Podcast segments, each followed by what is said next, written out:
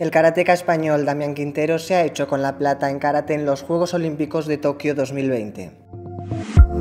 Soy Néstor Villamor y esto es Sumario de Verano. Hoy es viernes 6 de agosto de 2021.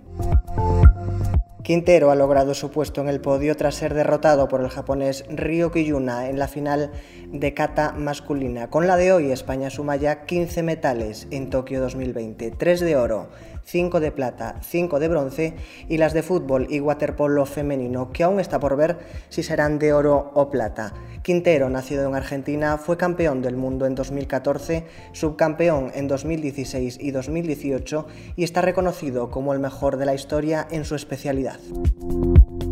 El juez del caso Lezo ha dictado auto de apertura de juicio oral para el expresidente madrileño Ignacio González y otras cuatro personas por presuntas irregularidades en la adjudicación de dos contratos relacionados con el campo de golf del canal de Isabel II a una empresa participada por un hermano y un cuñado suyos. La Audiencia Nacional abre juicio oral por delitos de cohecho, tráfico de influencias en concurso con cohecho, prevaricación administrativa y dos delitos de fraude a las administraciones públicas. La Fiscalía pide para González seis años de cárcel. Tienes estas y otras noticias en theobjective.com. Nos vemos el lunes.